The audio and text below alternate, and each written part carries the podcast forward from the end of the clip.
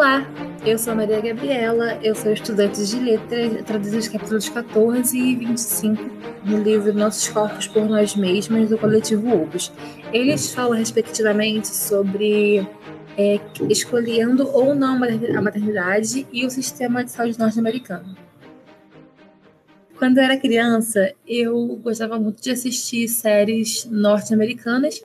É, eu assistia dublado, mas depois de um tempo quis ouvir a voz dos atores. E eu assistia em inglês legendado.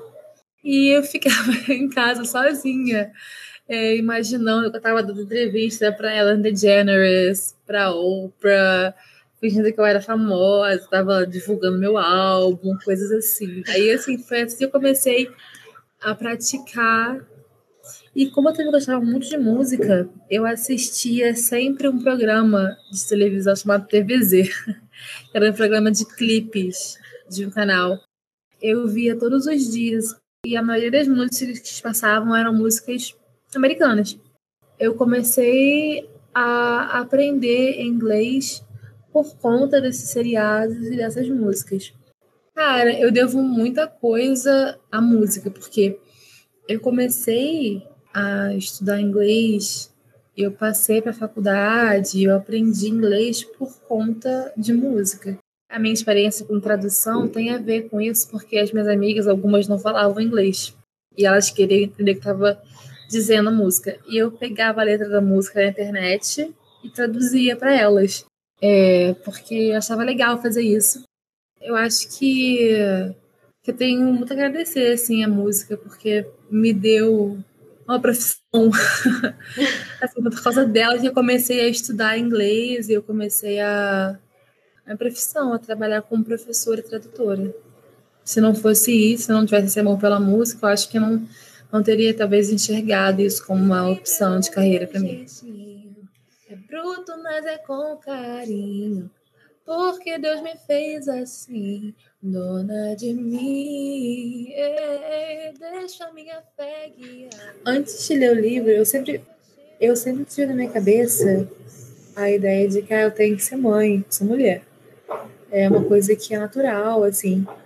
Mas eu não tinha aquela vontade que eu via outras mulheres tendo quando via uma criança, assim, nossa, quero muito ter um filho, meu Deus. Eu via mulheres grávidas e falava, nossa, quero muito engravidar. Para mim, a gravidez, é, pessoalmente, é uma coisa que eu não quero passar. Não quero passar por esse processo. Não tenho vontade. E foi uma coisa que eu não tinha totalmente certeza antes de ler esse capítulo 14 que eu traduzi as mulheres falam sobre o background social delas, sobre base familiar, é, a idade, nível de escolaridade. Então é bem interessante ter esse dado. E são mulheres muito diferentes, de raças diferentes, idades diferentes, só que têm vidas diferentes.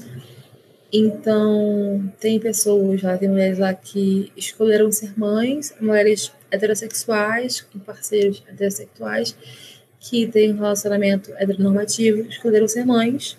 Tem mulheres também heteronorm que relacionamento heteronormativo que escolheram não ser mães.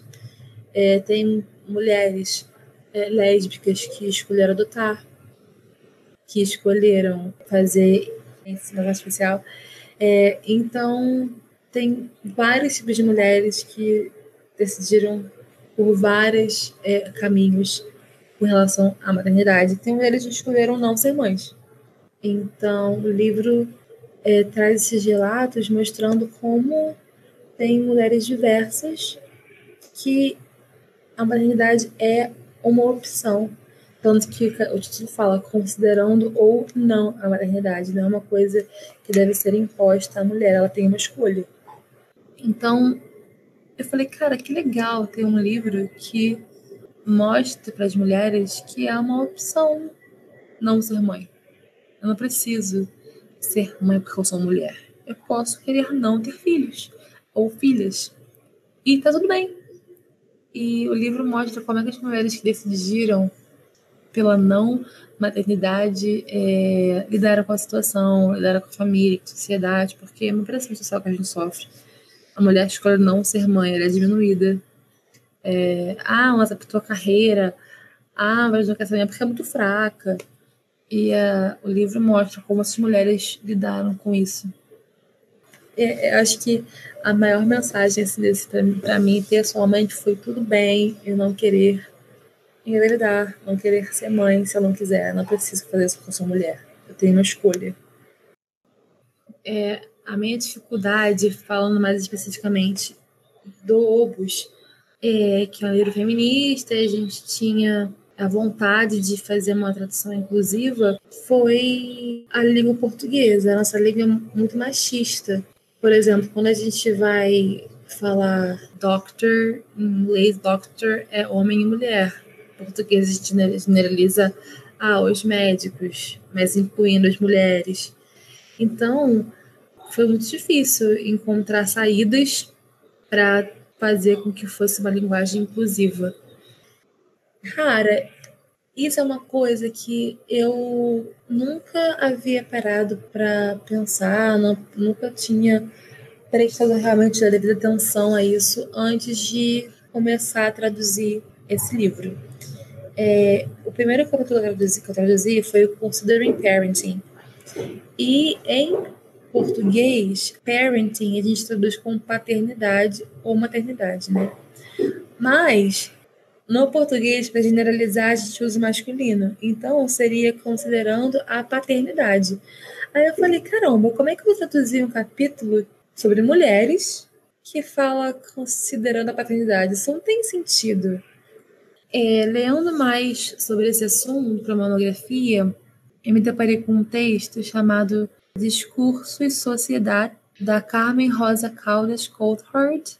É um texto de 2007 na página 235, eu separei uma passagem que fala assim: Também significante é o fato de que no Brasil, o filho ou neto de José Silva e Maria Souza Silva poder ser chamado de José Silva Filho, Júnior ou Neto.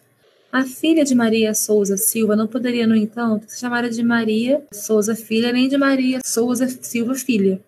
Por isso, então, a palavra neta após o nome completo feminino é totalmente inaceitável.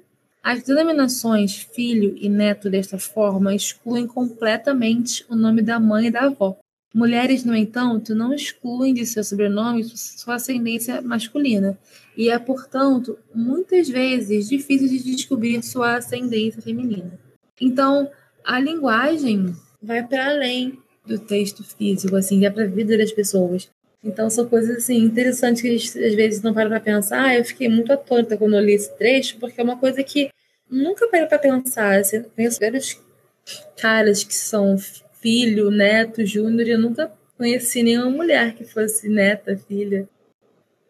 A minha relação com a linguística começou quando eu estava no terceiro período da faculdade e eu comecei a fazer uma pesquisa na área de psicolinguística, que é uma área que estuda a mente e a linguagem.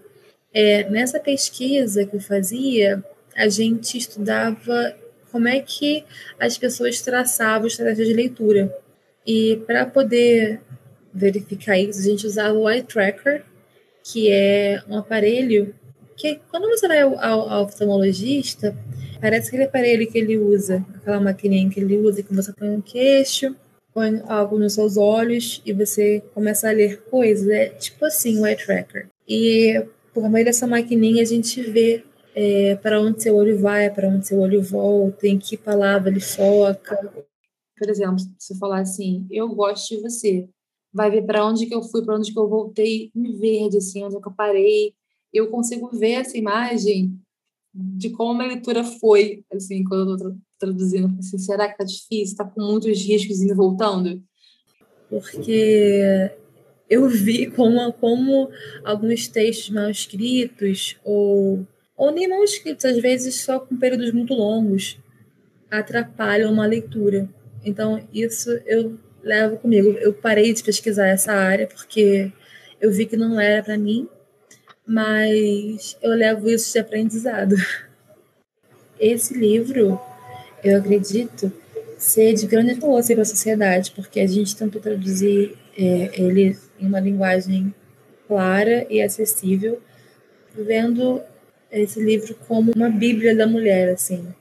Ele fala sobre diversos aspectos da saúde feminina, saúde mental, saúde física, emocional, fala sobre imagem corporal. Então, ah, se eu tô com uma dúvida sobre, quero ler sobre imagem corporal, tá bom, você vai abrir, vai lá no capítulo X, vai estar tá lá, imagem corporal, vai estar tá lá, é, em uma linguagem acessível para você poder ler. Nós, no time de tradutores, traduzimos os capítulos e ele, ele passa por uma revisão e depois por uma adaptação cultural. Porque, por exemplo, eu traduzi um capítulo com a Natália e o Ridley sobre o sistema de saúde norte-americano. Só que, por que seria interessante para a mulher brasileira ler sobre isso? Não seria. Então, o capítulo foi adaptado, está sendo, na verdade, adaptado para nossa sociedade, sobre o sistema de saúde brasileiro, que é totalmente diferente do americano.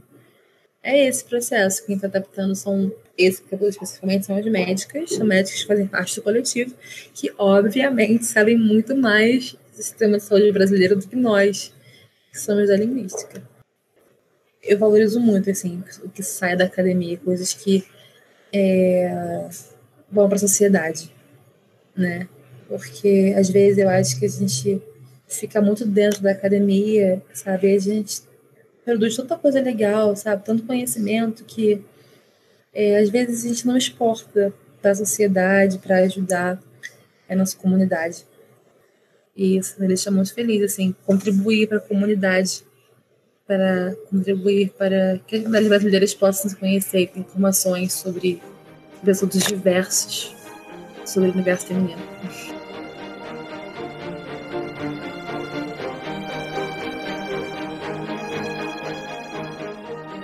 Você acabou de escutar o podcast do coletivo Obus Brasil. Para se informar mais sobre o nosso projeto, visite o site obusbrasil.com. Entrevista, edição e produção de Pérola Farias. A música é de Dexter Brittain.